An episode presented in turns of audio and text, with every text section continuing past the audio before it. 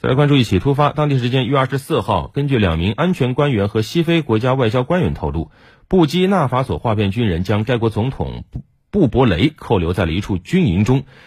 发动哗变的士兵要求撤换军队将领，并且要打击该国的宗教极端分子。在一月二十三号，布基纳法索政府曾否认军队控制了该国政权。